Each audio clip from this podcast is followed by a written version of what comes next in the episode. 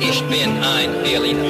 Hi, ich bin's, alter Army Rick Delisle. Sag mal, was willst du über Berlin wissen?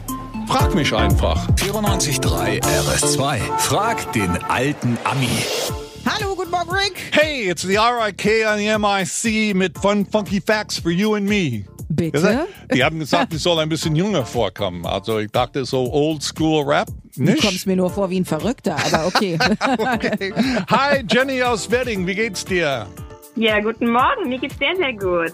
Klasse. Ja, uns geht's auch super, wie man hört, hoffe ich. Und euch? Ja, eigentlich schon. Was hast super. du für eine Frage?